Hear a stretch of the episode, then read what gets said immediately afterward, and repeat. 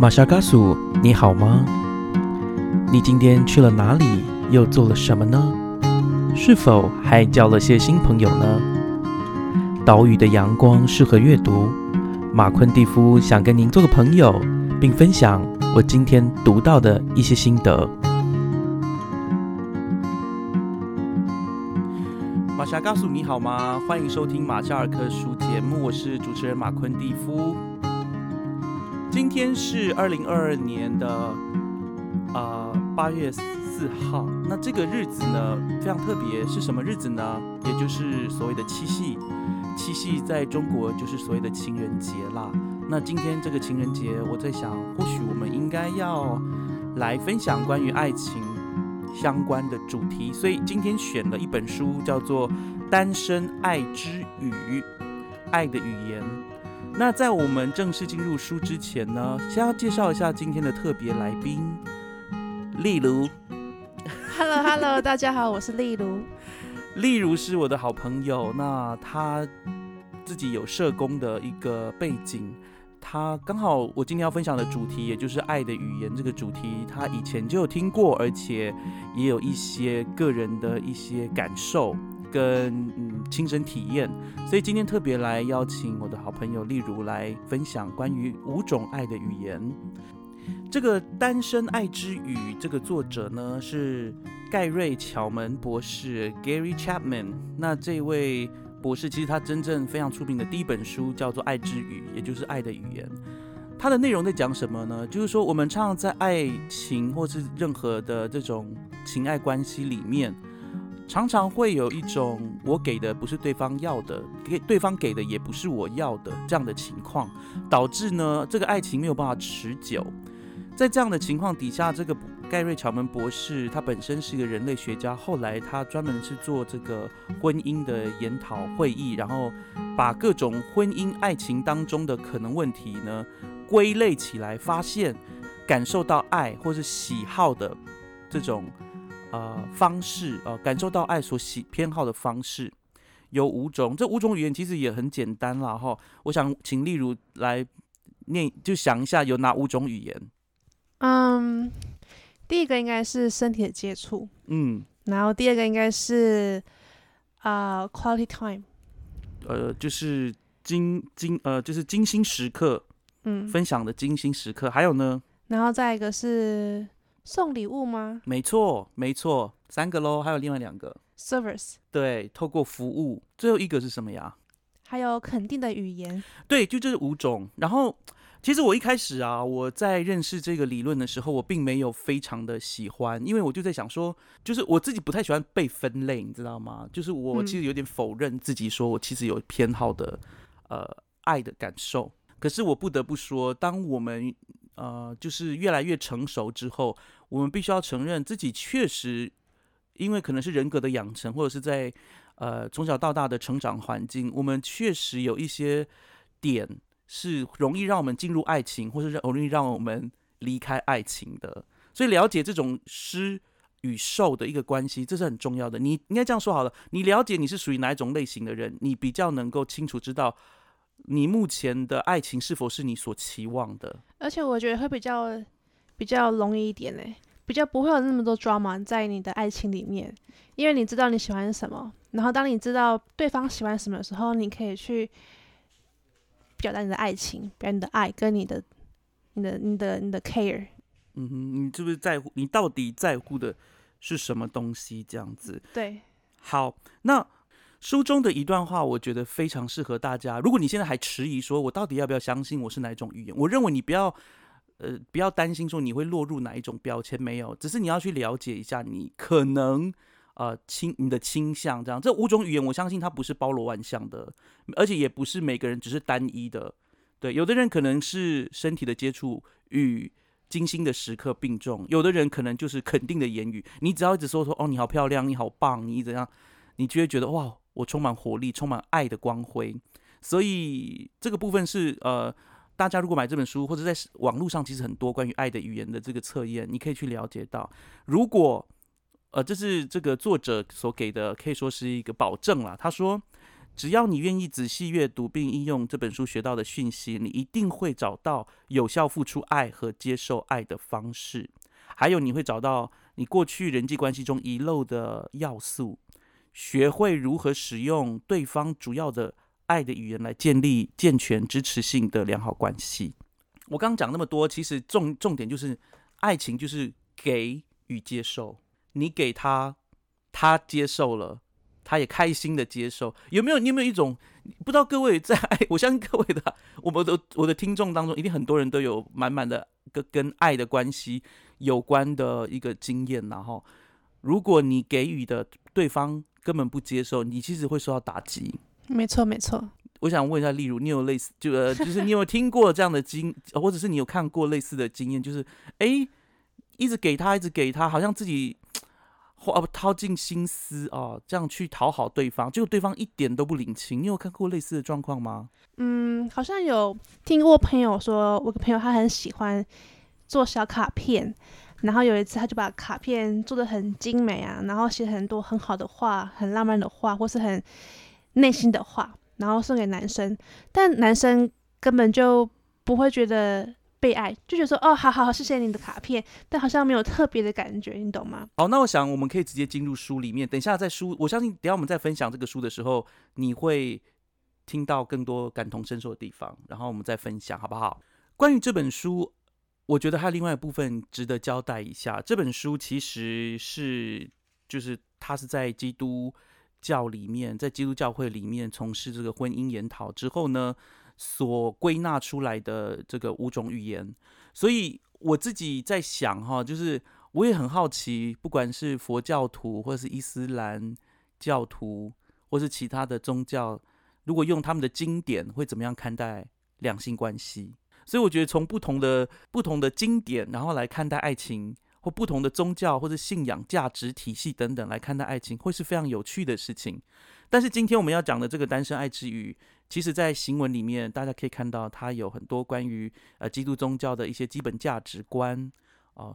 但是呢，对于爱情，其实或是两性关系这种主题来说，它其实是蛮 focus 啊，在这两呃在这之上。再来呢，就是我要在讲这五种语言之前。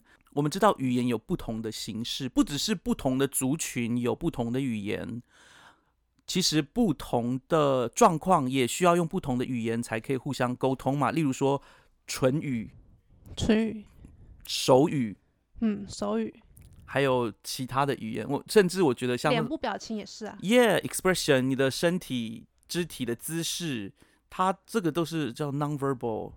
Non-verbal language 哈，就是没有非语言性的一种语言，我们也都知道它的意思是什么。所以不同的语言有不同的效果。所以不管你今天，我我自己觉得我会用民族的方式来看，你是语言族的呢，还是你是服务族的哦？你是哪一种人？然后你比较喜欢听这种语言，然后让你感觉比较，然后比较扎心，比较能够进入到你的心。那我们来看看哈，第一种语言是肯定的言语，在书里面呢。它的一个架构大致上都是以一个主人翁为主，然后以及他遇到的一个爱情困境。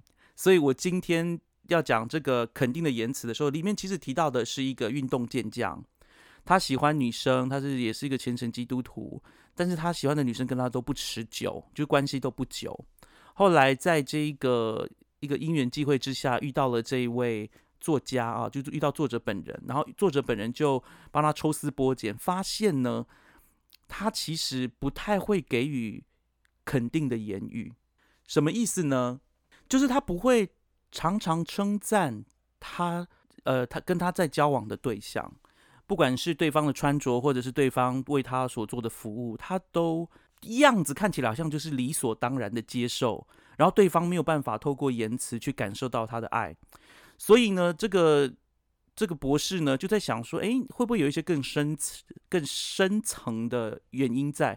后来发现是他的家庭就是如此，在这个应该是布莱恩吧，哈，这个男生他的家庭就是他爸爸妈妈都不会去夸赞他，而且有时候常常都是用负面的方式跟他沟通，导致呢他在往后的生涯当中呢，都不太会用正向的沟通来去表达。我想在台湾应该也是很多这种吧，就是会用亏的方式讲话。我不知道，例如你你有没有现在你有看到人家讲话的时候用亏的方式吗？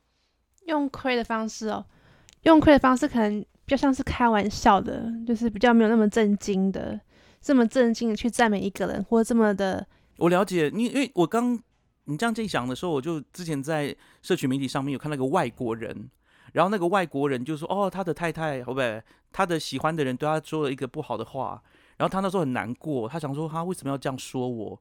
然后他的心上人跟他讲说：你知道吗？其实在台湾的话，你用商人的语言代表说他跟你感情很好。然后我听到他的解释之后，我不以为然。是不是觉得说啊，因为我们很亲近，说我可以跟你开玩笑，我可以用亏的方法去赞美你。但如果说这个人跟我不熟，然后就比较毕恭毕敬的感觉，是这样子吗？不是，例如说，呃，不会去称赞别人。例如说，你呃，假装好了，我喜欢我的这个人，他煮了一餐，花了很多的时间炖了一个猪脚，把它炖的烂烂的啊，我就我结果我就只是说啊，你怎么那么多时间可以炖猪脚？哇，这样不行呢。对啊，要不然随便就讲一句话说，哦，我觉得那个味道也还好。嗯，不即行不行。使对，即使即使你真的觉得味道还好，你甚至要感激他的付出。所以好像就是你对比较不熟的人说，哦，谢谢你这样炖给我吃，觉得比较有礼貌一点感觉。但是对对熟人，像家人，就觉得说，哦，好像没关系了，他们知道就好了，对，也不用说出来。可是我觉得台湾人好像真的很喜欢用彼此伤害的方式，对。不不过这个也有一些心理学家就是说，哦，因为彼此伤害代表你可以被伤害，意思是说什么呢？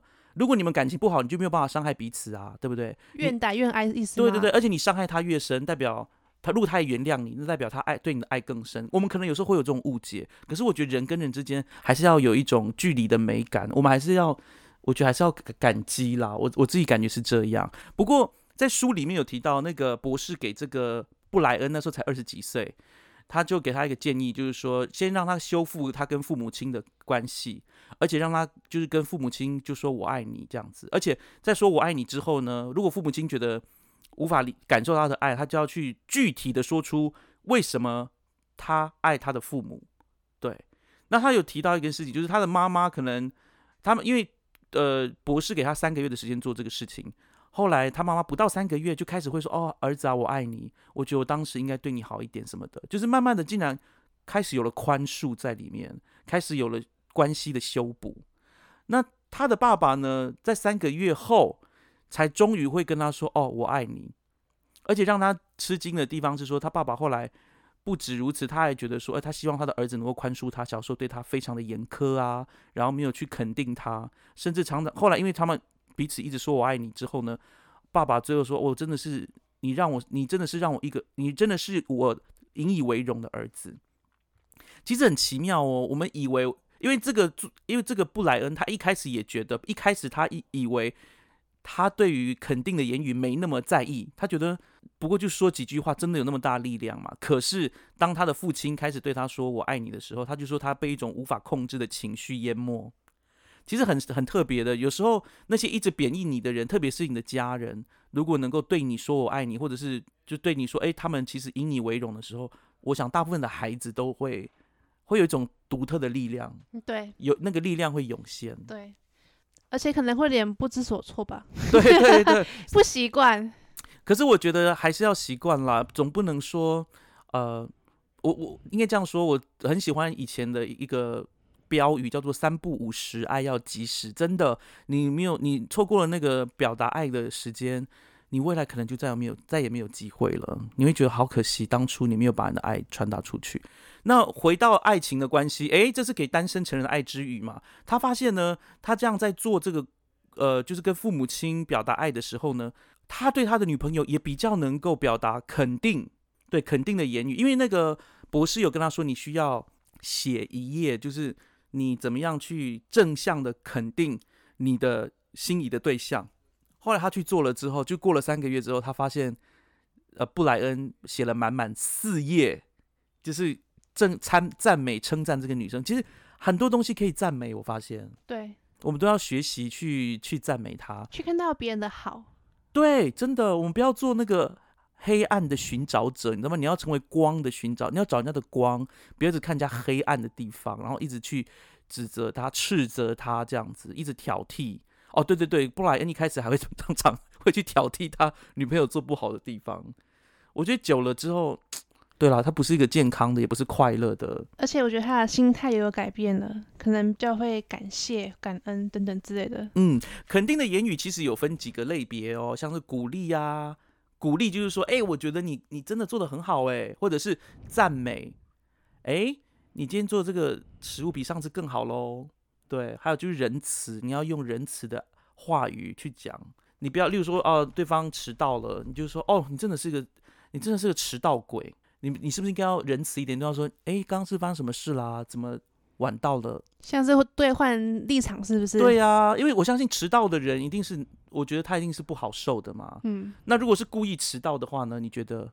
那就不行啦！我当然我完全不能够接受别人迟到，就是他如果要迟到，一定要先跟我讲，那我就说哦，他是他是有心的，他不是那种随便的。这样子吗？好吧，那我觉得确实啦，就就是呃，守时，我觉得是个美德，在情感当中会是一个很棒的一个特质。接下来我们讲第二个语言，哇，我们时间不够诶。第二个语言是什么呢？第二个爱的语言叫接受礼物。其实我对于这个语言呢，我其实一开始蛮不以为然的，甚至无法认同。就是说啊，在关系里面，我们可以这样子，有点像 用感情换礼物吗？可是，在这个书里面，他讲的不是用感情换礼物。大家也要想想哦，就是说，有些人他是比较能够透过东西、实质的东西，然后去感受到别人的爱。例如说，小朋友收到爸爸妈妈送的遥控车。大家可以想到，小朋友如果他很喜欢遥控车，他就会非常高兴。那在这一个爱的语言里面，书里面也只举出了另外一个个案。这个个案呢，很特别啦，哈，就是有一个男生叫马文。那马文常常送礼物给他的女朋友。这女朋友呢，很特别，她二十六岁，但是他家里面有好多好多的泰迪熊玩偶，甚至他的床呢，占一半都是泰迪熊的玩偶。他为这件事情感到非常的困扰，因为他觉得一个六岁的女孩，maybe 家里都是玩偶泰迪熊可以接受，但他已经二十六岁了，哎呦喂呀，这该怎么办？哎，我想问例如，哎，好像你有遇过真的有人非常喜欢泰迪熊，对不对？嗯，我个朋友他很喜欢泰迪熊，所以他啊，他他他他已经结婚了，他是已婚的妈妈，他差不多五六十岁吧，或是就是就是我我妈年纪啊。然后，呃，每次去他们家拜访的时候，都是看到很多泰迪熊，可能走廊啊、客厅啊，甚至厨房啊，或是厕所，有很多收集的泰迪熊。然后有一天，当我要离开那个地区的时候啊，那么妈妈就送了我一个泰迪熊。我觉得那个是他对我表达爱的感觉，就是他喜欢收到泰迪熊，那他也喜欢给别人泰迪熊，去表他表达他的爱，把他的爱具体化。对，其实大家要想哦，其实送礼物这种事情是全世界共通的语言，这个一定超乎大家想象。在爱情的关系当中，送礼物更是一个一个重要的一环。呃，我我想到的是，我因为我自己本人喜欢收集邮票，然后我有一次有一个朋友，他去了另外一个国家，他买了一张柬埔寨的邮票吧。那邮票就是呃，可以说是僧侣的一个浮雕石像。就是上面是真实的一个浮雕石像，然后变做成邮票，我超级感谢他。那个邮票，没他觉得他是随随随手买了一张浮呃邮票，可对我而言有非常大的意涵，因为它上面呃的那个呃浮雕真的让我觉得非常的特别。所以其实每个人都有自己喜欢的礼物。那在这里书里面有提到，有些礼物其实很生命可能很短，例如说小朋友可能从院子摘了一朵蒲公英给妈妈，然后可能。一下子就被吹掉，但是妈妈会记得啊，就是说，哎，我的儿子送我这个东西，而且其实很多妈妈很喜欢自己的儿子亲手或孩子亲手做卡片、做礼物、做项链，然后他们都舍不得丢，就你妈也很喜欢吗？我妈妈小时候很喜欢 我唱歌跳舞给她看，她会叫，就是我是她的一个呃，就是现成的，就是取悦的。小丑嘛，不是这样讲，就天使，呃，可以这样讲。对父母，就妈妈就有时候喜欢叫小朋友唱歌跳舞啊，然后就赞赞美我啊，这样。所以我后来也很喜欢。哦，呃，对耶，这样会不会其实间接助长了我喜欢唱歌跳舞这件事情？小时候，小时候的经验。对，所以你的礼物其实有时候是可以提振对方，OK，就是提升他。所以，我们不要把礼物讲得太世俗，觉得这是一种感情的交换，并不是。另外一部分是说，呃，书里面有提到，你你不能因为把这个礼物当做酬劳送给对方，也不能说当做赔罪的工具，这种东西它都失去了礼物的真正意涵。那有的人会觉得说啊，我不是那这样的话，我不是很会送礼物诶。那作者想说，那你这就是你的借口。其实每个人都有他在意的东西。我其实想要问，例如像你呢，你自己觉得什么礼物你自己喜欢？其实我在做这个测验的时候啊，哦，大家可以上网做爱的原测验。没错，我在网络上很多，对对对对。然后我验出来，其实我前三之一是收到礼物。但是为什么我喜欢收到礼物呢？其实不是说什么很大很贵重的礼物。其实我从小就很喜欢收集那些纸条，可能。国小，然后跟旁边女生就是在就是乱传纸条，那些纸条啊，或者是长大之后别人送给我的卡片啊，甚至我去传教别人写给我的信啊，或到现在那些纸条跟信卡片，其实我全部都留着，从我国小到现在，所以那是我很珍惜、很喜欢的东西。我想这是为什么我喜欢收到礼物。另外，我觉得刚刚呃。我谢谢例如刚刚的分享，我觉得他刚刚让我想到书里面的另外一个部分，就是有时候这个礼物它不是一定要钱的。例如说，你跟啊父亲跟孩子一起上山，在路上，哎，他就捡了一颗石头，然后孩子就送给爸爸，或者爸爸送给孩子。我我印象非常深刻哦。我那时候去美国的时候，就是我去我我也忘了去哪里，就是一个山境里面。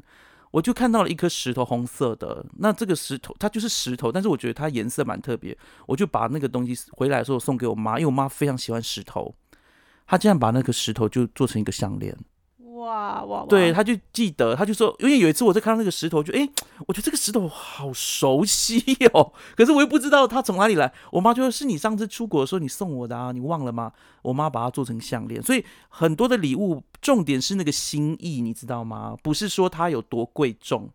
那如果太贵重的东西，人家也不会收，就代表你的感情没有到那个阶段。所以如果你跟这个女生或这个男生交往，你不要一开始送他太贵重的东西，人家也不敢收。说实话。没错，没错。不过对方如果愿意收的话，我也觉得这个蛮敢的。我自己也不太敢收。你敢送，我敢收的意思吗？对对对对对。当然，如果这个你愿意收，那我觉得也很好啊，就是各取所需嘛。你你觉得你喜欢？另外，在这个爱之语言，我觉得必须要补充一点哦。就有的人会说，我自己都不爱买礼物给自己了，我都存下来了。我怎么可能会想要花钱买礼物给对方？因为说实话，有的人真的还是需要礼物嘛，对吧？在这样交往的过程当中，很自然而然的，有的人就说：“哎，我是不是应该有这个有那个？”嗯，那你不愿意买给他，在书里面有提到，他说：“你你嘴巴说你没有买礼物给自己，可是你存下来，其实就是让你快快乐啊，你感到安全感，对吧？你的钱留下来了，所以你其实一直以来都是让爱着自己，你不愿意花一点钱去爱对方。”嗯，对。所以，呃，这个部分的话也是要小心了哈。所以，例如，你可以接受这样子的人吗？你觉得如果都不愿意买礼物给你，你有什么感觉？不买礼物给我吗？我不知道哎，但是我应该会不是很喜欢吧？觉得他很小气吗？其实我觉得，OK，买礼物其实我刚想到，比如说，哦，我今天可能没有吃晚餐，或者比较忙工作。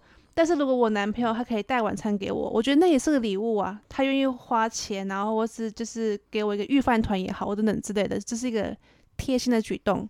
但是如果这个人他很嗯小气吗，或是很斤斤计较吗？那我觉得那也走不远吧。嗯，好，好，我觉得两个语言讲到这里，我们现在必须要进入第三个语言，也就是服务。在这个书里面呢，我觉得他有时候会有一些锦囊，你知道吗？锦囊这边写说，真爱是我非常爱你，所以我不能让你这样对待我。那怎么样对待？对待的意思是什么呢？你怎么样服务我，对不对？我知道以前就是中国古代，我们今天是七夕情人节嘛，就提到说以前都是要举案齐眉。什么意思啊？就是女子呢，为了要侍奉她的夫君，要把那个盘子是不是举到跟她的额、跟她的眉头一样高，是这样的毕恭毕敬的去服侍。好，那我觉得这种态度呢，确实，很重要。不过在现在更讲求就是两性平等的 年代，可能两方都要举案齐眉，你知道吗？那呃，这边有提到一个部分呐、就是说什么样的服务是爱的服务，而且为什么呃有的人觉得啊服务是他的爱的语言？简单讲就是，例如说我今天要考试，这个男生或这个女生知道我要就是我心仪的对象，然后他知道我要考试，考这个很难的事，他来主动当我的家教。可以啊，我觉得蛮好的、啊。，对，这就是一个很好的服务，因为有那种服务，有有的人是那种说，哦，你要考试了，哦，那你自己加油喽。加油！我这个时候不要肯定的言语，我现在要的就是服务。对，要不然就是出去一起买东西，女生大包小包，男生不帮忙一起背包包，那也不太贴心哦。对，就会觉得不贴心。但是大家要注意哦，在这边的服务，他强调的是你要真心的想付出，不是因为你害怕，或者是你怕别人说你，或是你怕对方说你，所以你才帮他。你要真心的想要，不是委屈去做的，对你不委屈，你不将就，你就是爱帮他做。所以我记得在那个问题里面，那个测验的问题里面，有个问题是说，当你有困难的时候，你希望别人可以帮助或是一起陪伴你解决问题，你是否感到被爱？然后这一题我答案是是诶、因为我觉得当我有困难的时候，如果有人可以帮我一下，我会觉得哦太棒了，我不需要一个人走，或是我不需要一个人做，不孤单，有人可以陪我，那我真的可以感到被爱。没错，我觉得那个及时的帮助很重要。不过在书里面有人提到，可能有些人的心态是这样，他觉得说啊，自己的事自己做好不就好了吗？哦，而且有些原生家庭会强调自立自强的精神，独立，人家独立，对，你要独立啊！别人可以自己做，为什么我要帮他做呢？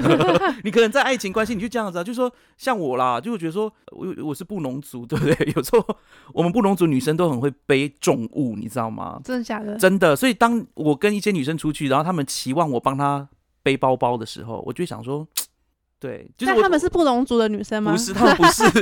可是我就会觉得说啊，你为什么不自己背？就是看起来也没有很重啊，又又不是叫你背山猪那么重，我自己背没错啊。不过就是包包里面都是你的一些什么化妆品啊、手机啊啊，那么轻的东西你，好 maybe 好啦，勉强加一本书好了，才多重，然后你要帮我要我帮你背包包，嗯，对啊，就是 我觉得很奇怪，对。但是但是我告诉你，这就是为什么我我到现在也是单身。我就是还有这，我看了书之后呢，他发现说，我发现说，他说并不是要想我有没有做好自己该做的事情，也就是说，你不是用这种独立的想法去想他，你要想的是，如果我做了，会对他有帮助吗？所以应该是说，那个包包不是重量的问题，不是里面放什么东西问题，是这个举动你愿不愿意帮他，然后让他感受到被爱。对，还有就是他会不会比较轻松？因为 maybe 真的女生没有背包包的时候，哇，她就整个就就身轻如燕。但是应该也不是所有女生喜欢男生帮她背包包吧？像我就不是了。是是是，所以你跟布农族的女生有得 有得拼啊。但是如果是去去买东西，就是去 Costco 啊，那我希望你可以帮我拿东西。当然当然，就是说这种事情，但是我觉得这是一般的人都会做。哎、我我要跟你说，我是男生，对不对？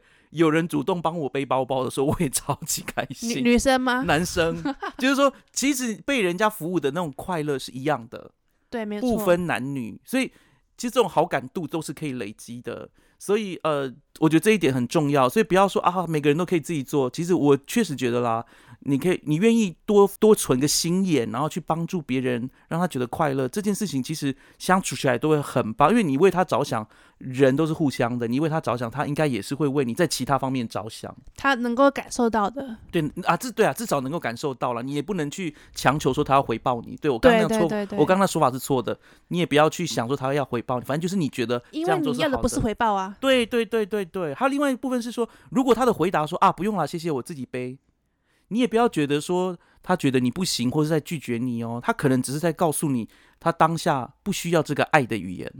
嗯，对你，以为说啊，我想要爱他，可以找其他的对，你可以找语。言啊，哦，对，就送他包包吧，你不要背他包包，他要的是你买给一个买买给他一个包包。礼物，对对，我要跟大家讲一下，其实在这个呃服务的地方呢，呃有一个部分呃书里面有稍微提到，他用的词汇叫好帮手先生，但是我想在一般人我们的理解是呃这个叫什么？工具人哦，，对，工具人，因为里面有一个单身女士叫莉亚，莉亚她就是呃反正就共同出席一个单身的研讨会什么的，然后就一个男生对她很好，就会帮她呃，就是递咖啡给她，然后呢，呃，甚至下雨的时候，哇，拿好大的一把雨伞把她接送到他的那个车子那边，让他自己开车离开，然后几次都这样，呃，甚至哈，这个男的还会到他家去修电脑、修水电，然后。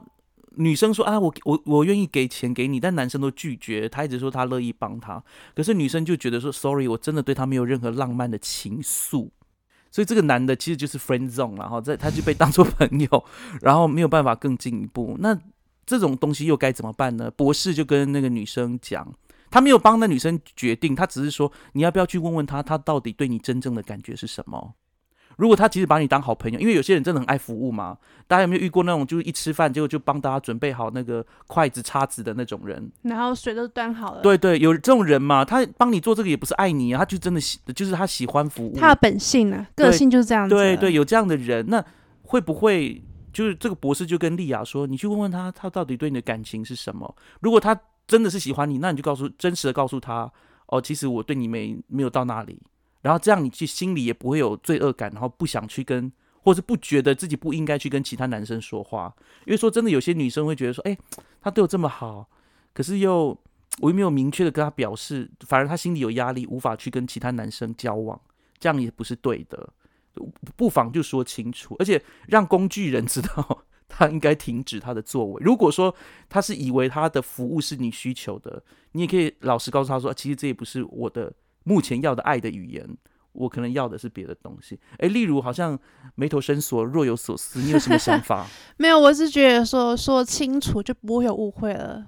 但是说清楚的话，就没有暧昧好玩的感觉了。是这样子吗？你是说跟你说把人家你说耍那些 工具人是一个暧昧的感觉吗？没有，没有耍，你自己讲的，不是我讲的。你饶了工具人吧，其实没有啦。哎，我发现男生真的是这样子，哎，就是男生有一种脑子，就是觉得说，我一直为他做，一直为他做，他总会动心吧。可是我我发现没那没那回事儿。我不知道，不予置评哦。可能吧，直接就会觉得说，呃，什么。精诚所至，金石为开，就觉得说呀，他会不会打动那女生呢？至少他的那个冷若冰霜的，像岩石磐石般坚硬的心，maybe 会有个裂缝。所以你现在有这个问题吗？没有，只是 我只是感同身受了 哈，因为感同身受。好了，最重要的，我我自己本人第四种爱的语言，金星时刻，我很喜欢这个金星时刻这个部分，因为这是我做的爱的语言里面最高分的。也就是我很在乎精心的时刻。那精心的时刻是什么呢？就是你跟你喜欢的人做你喜欢做的事。嗯，像是例如呃例呃例如你自己很喜欢运动，对不对？对。所以如果你喜欢的人跟你一起运动，你是不是觉得超嗨？他如果能够像是跟我一起运动，或是爬山，我觉得都很好。海边也不错啊。就是说在大自然的美景之下，然后两个人觉得。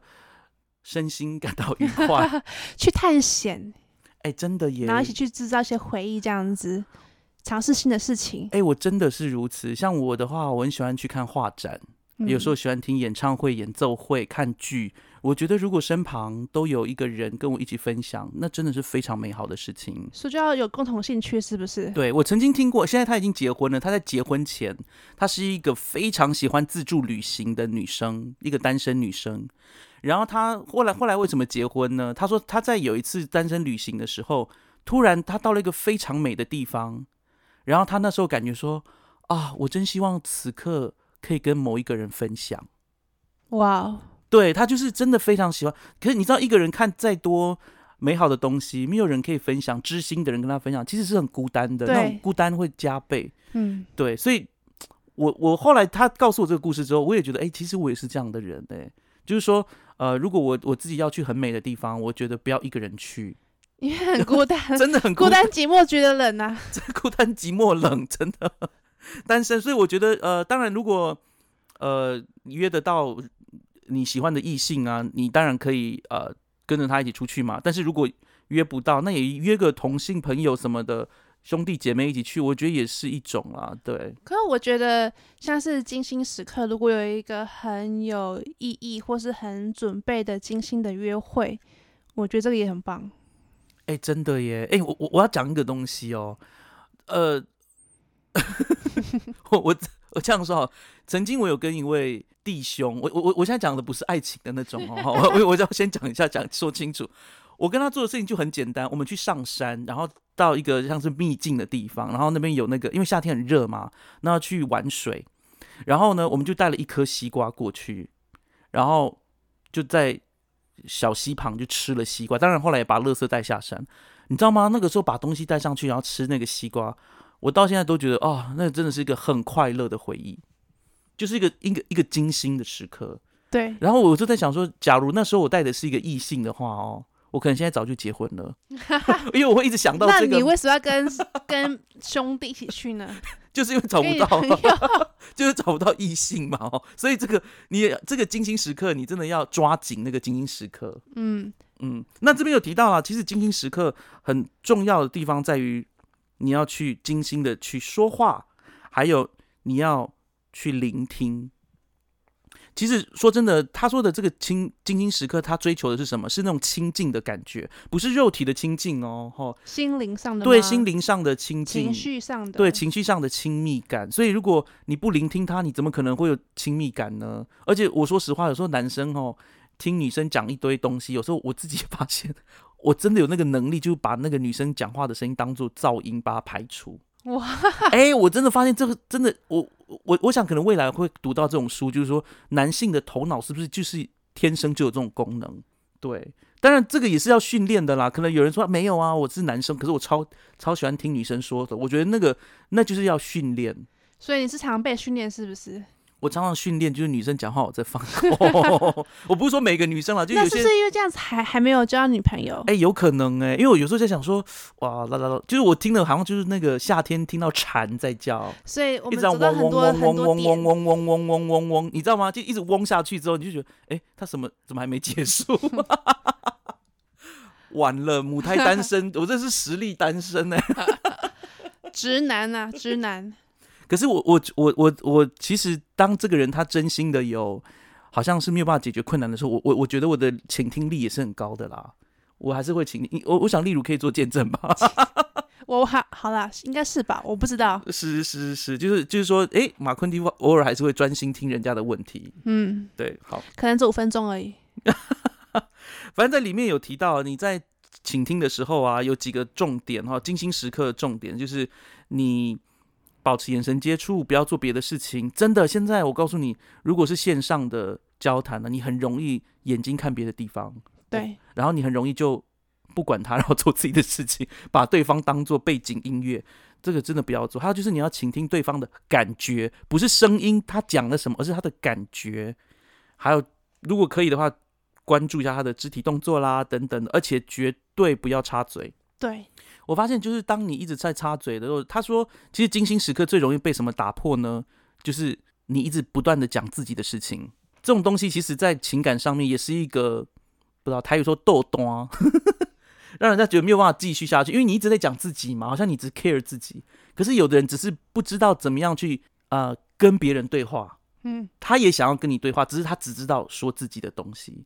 其实很多时候女生最终就觉得嗯没兴趣，应该是说，有时候当女生再去表达他们的想法的时候，他们可能只希望对方听就好，不要给任何意见，因为不需要意见，只要你听就好了。对，嗯，还有就是精心时刻很重要的事情就是精心的活动，在这边有提到啊，他说你可以想想这个事情，就是当什么什么的时候，我觉得某某某是爱我的。那在做这个活动的时候，有一个年轻人就写他的女朋友的名字，然后他的说法是说，当我的女朋友跟我一起做喜欢的事情的时候，我最能够感觉到她的爱。就喜欢的事情是她喜欢我，我喜欢。例如说，他没有骑过马，女生也没有骑过开过帆船，然后他每他跟他的女朋友一起去做这种新的事情的时候，他觉得哇好快乐，两个人都觉得很快乐。这种精心的活动也很重要，还有要了解对方的嗜好，这真的我觉得是 A B C 吧。如你怎么可能不了解对方的嗜好，然后就博得彼此的欢心呢？就算我觉得就算不，我觉得因为是给单身的哈，我觉得维持关系也是如此。你真的要一直去去感觉到对方的嗜好是什么，对，因为嗜好会改变。例如有什么呃要补充的吗？嗯，很好。来，最后一个语言，好，我们讲完这个语言之后，讲一下怎么样去帮助你可以去运用这些语言的能力。我们，但是我们要讲最后一个语言，也就是身体的接触。我觉得许多人谈到身体的接触的时候，特别是在感情，特别是啊异性啊两性关系之中的这个啊身体接触的时候，大家一定第一个可能就想到是性的行为嘛，或是呃为了进入性行为，然后所进行的其他的身体接触。但是我们要谈到的是，爱的语言不是那么肤浅的东西而已。没错，你要想想看，什么时候人有身体的接触？从你出生开始，婴儿跟父母亲，哦，特别是跟妈妈之间的那种付出。我知道在某些呃教养的书里面会说，哦，尽量妈妈不要穿衣服，然后跟小朋友有的的的赤身裸体，跟他有直接接触。应该是说，像小朋友他们出生一一出生，他们都会把 baby 抱到妈妈的胸口，对，那有肌肤的的接触。对。嗯。我甚至有朋友哦，就是他生了孩，就是他的太太生完孩子之后，他脱掉上衣去赤身的去抱住接住他的新生儿，也就是说这个东西老公吗？对老公去做这件事情，哦，对，蛮奇怪的，因为都是都都好像是太太对对对，但是现在就是拍老公也想要抱啊，哦，对啊，也想要抱孩子，所以我们刚刚讲到这种身体的接触的时候，大家不要把它想的就直接是往性行为方面去想，像牵手，对吧？这也是很简单的东西，嗯嗯，没错没错，，对，甚至是呃搭肩、搂腰这种身体，就是说甚至拥抱，拥抱我想是一个 universal 啊，这是一个全球性的语言。如果你当你真的是很喜欢彼此，或者是对彼此有比较深的接呃交情的时候，你会给人家拥抱吗？对，其实这都是非常非常自然的一个一个行为，但是不是所有的身体触碰都会有相同的效果，因为有的人真的不喜欢被碰哪些地方。或是有些人他们根本就不喜欢被碰到，哎呦，这是真的。像马坤，其实，例如说的没有错。其实我跟我的很多朋友讲，哎、其实我真的呃被碰触到的时候，我知道有人叫做触觉过敏症，敏感，对对，对敏感就是说他你碰到他，他会整个就是 有点被吓到这样子。我就有点类似这个样子。对，其实我身旁蛮多像这样子的朋友，不管是女生或男生，都不喜欢被触碰。就不喜欢被没有来由的触碰者。对，我常常跟我的朋友讲，我说就算我未来结婚，我的太太如果碰我，就是不管是哪个地方，如果他在没有我的同意之下就摸我或干嘛，我一定会跟他说，不好意思，可以请你尊重我的身体自主权吗？但哎呦，可是我觉得现在讲不准哦。你知道，爱的语言会改变，啊，哎它会真它会的，随着就是年纪或者是你的生活的阶段性改变。对所以未来搞不好我就超喜欢他碰我的。对，快碰我吧！对不起，我我我我觉得很好笑的地方是不没错，其实像触碰或者是身体的接触，可以促进情感或是表达爱之外，不去触碰或是不去接触，会表达你不爱我的这种感觉。有些人是这样，因为每个人爱的语言不一样嘛，刚说了，对，没错。所以有些人就说：“哎呀，你不碰我，你就是不爱我。”或者为什么？呃，我再讲一个故事哈。我有认识一个教授，他呢，他他是外国人，他的先生呢是台湾人。然后他们在交往的时候呢，他边走边走，他突然回头跟他的那个时候的男朋友说：“哎，我们在谈恋爱吗？”然后那个台湾的男朋友说：“对啊。”然后那个这个女孩子就跟他说：“那你为什么都不牵我的手？” 对，就是我们对于爱情这种语言是不一样的。呃我想在老一辈当中，其实我觉得公然的在公共场合去握手、牵手也是蛮难得的事情。我再讲举一个例子，我有一次参参加呃听完一场音乐会，呃在国家音乐厅听完音乐会走出来的时候，我就有看到我前面就好多老夫老妻。那天也不知道为什么那个是什么样的一个场合，就很多老夫老妻英法族，然后只要是台湾就看起来是东方面孔的英法族，就是他们就是并肩各的嘛。各走各的，并肩而行啊，有时候是一前一后。可是万人当中有一对银发族特别吸引我兴趣，他们两个是十指相握行走。后来他们转过来，我发现他们是外国人。嗯，对，所以台湾人其实老夫老妻并不一定会握手行走。对，这种肢肢体上的碰触啊等等，对他们而言，我觉得对我们的老人家来说，可能不是一个常见的爱的语言，甚至可能就觉得哎，还是不要碰比较好。何必在大家面前？因为我我我相信爱的语言也受到了文化的影响。没错，对，所以在这个地方，我们我们不不一定是要鼓励大家说一定要握手，但是要跟你说的是，有的人觉得握有没有握手真的感觉有差。嗯，像我就还蛮喜欢爱的语言，就是不是刚刚说的性的方面，而是说像牵手。所以说，爱的语言，大家要要想到哦，我们一直在说爱的语言，爱的语言，我们为什么要了解彼此的语言？就是有时候你以为你是一个只喜欢肯定的语言的人，可是说不说不定有一天突然觉得，哎，我也想要被抱一抱。对啊，对，有时候久了，你也会觉得，其实为什么不抱一抱我这样子，或是被拍拍肩膀、拍拍手臂啊，对对对对。然后在这边呢，有提到，其实如果有的人像刚刚说的是，呃，触觉过敏症，就不太喜欢碰人家或被碰的人。然后在这个里面书书里面，博士他就跟这个个案讲说，你可以先试着抱抱你的父母吧。嗯，对，因为其实这个有时候那个触觉不见得是对陌生人，你甚至可能对你的亲人都是非常生疏的，这种肢体上的。触觉的感觉也是非常生疏，文化啦，我觉得文化差异真的很大。对啊，真的。像我小时候很很少跟我，就是我我就是很少跟我爸爸拥抱，可是我越大之后，我越常就回家就会抱抱他。对，这个就是一个不一样，然后每个人都在进化。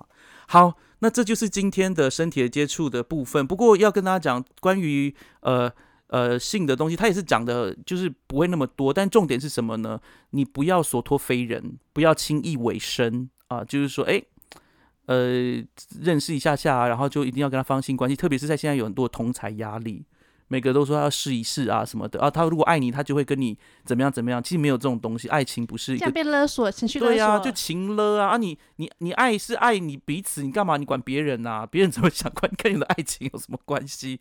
这种就不行哈。那我们接下来就是要讲最后一段。我想这一段讲完之后呢，就可以为我们今天做一个美好的 ending。就是你的爱的语言是哪一种？你要怎么知道呢？或者你要怎么知道你爱的对象他的爱的语言是哪一种？其实几几个简单方法：一，你观察自己的行为，你最喜欢用什么方式，最常用什么方式对人表达爱跟欣赏呢？例如说，好了，我觉得哇，你真的这个球打得很好。如果是运动员的话，他们可能会怎样？触碰去用拳头触碰彼此，是不是？对，以拳对拳啊，拥抱啊什么的，你就对，你就自己看你是哪一种，你最常用哪一种语言啊？第二个部分是你要留意你对别人的要求。你常常如果你常常说，哎，为什么你都没有带东西给我？或者是你喜欢的人或家人，然后他们出远门，就说，哎，你要记得带一些礼物给我哦，伴手礼哦。对，那你就是一个喜欢，你就比较偏向。礼物哦，所求礼物的这种语言。那如果你是那种说，哎，我这件衣服好不好看呐？嗯，对呀，我做的好不好吃啊？那你大概就是语言，你就需要鼓励，你需要肯认赞美，还有你也可以听听看你的抱怨。对，就说，哎，你这六个月来，你都没有握我的手。哇，不行不行。对，或者是说，哎，你怎么都没有对我说赞美的话，一直说我怎么样怎么样怎么样。嗯，那就是语言的哈，所以你的抱怨也很重要，你的抱怨也反映了你真心的渴望。还有就是你要问对的问题，你跟交往的对象问的问对的问题。最后一个是你可以填写爱之语测验。好，今天跟大家讲单身爱之语，我觉得蛮有趣的，因为我自己以前就可能有很多人跟我一样，就觉得人哪有那么好归类啦，就是真的就只有五种语言。但是这本书这种爱的语言，它之所以呃，引起广大那么广泛的回响，就在于说它是有用处的，它帮助你知道可以从哪里着手，对吧？例如，是的，没错。所以，如果你自己今天察觉到，哦，原来我其实是这样的人，然后你如果你对你的感情或者是爱情之路感到不顺遂啊，或什么的，你也可以去观察一下你是怎么样的人。可能就像里面说的一样，就是诶，你只是喜欢讲自己的事情，导致别人觉得你没有在倾听。然后你就知道说，哦，原来我需要追求的是精心时刻的经营，嗯，对。那也有可能，你就觉得说，哎，我好像都没有在称赞对方。对方如果跟你这样抱怨的话，那你也知道这可能是你的一个问题。所以无论如何，嗯，我非常感谢今天例如能够来一起分享他对于单身爱之语的一些想法。也祝大家喽，就是七夕情人节是一个，我觉得七夕情人节对我而言是一个天象之学。天象的纪念日 就是，呃，天空大家有牛郎星跟织女星嘛。嗯，对，对我而言，我觉得每次七夕情人节比较不像情人，像什么？比较像是学天文，对，就是观测，你知道吗？所以今天讲这个单身爱之语，也是让大家观测一下自己的爱情啊，客观一点的观测自己的需求。再说一次，感情不过就是给与受，你给他跟你接受，那你要去感受一下，你给的东西人家要不要？你接受的时候，你快不快乐？接受什么东西是最快乐的？然后去这样子去做的关系的微调，不要等到裂痕太大的时候，就已经来不及了。嗯，没错。好，例如有没有最后的话跟大家说呢？那希望大家可以去找到自己的爱的语言，然后要记得，爱的语言是可以学习、可以训练的。没错，然后爱的语言也有不同的族群嗯，的，对啊，例如说布农族的话，我喜欢你叫做 Madima Gasu Saikin，很长哦。很长。你，我刚刚傻眼了。对，好，Anyway，我要说对的语言，这样子我喜欢的人才会自己感受到我的爱啦。哈，好，我们马夏尔克书就下次再见喽，拜拜拜拜。喜欢我们今天的节目吗？欢迎各位听友能够到 Spotify、Apple Podcast、Google Podcast 或 Sound On 聆听我们的节目《马夏尔克书》，并且在 Apple Podcast 上给我们五颗星的评价。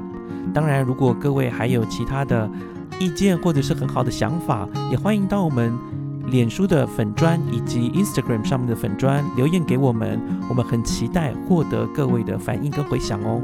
我们就下次再见喽，拜拜。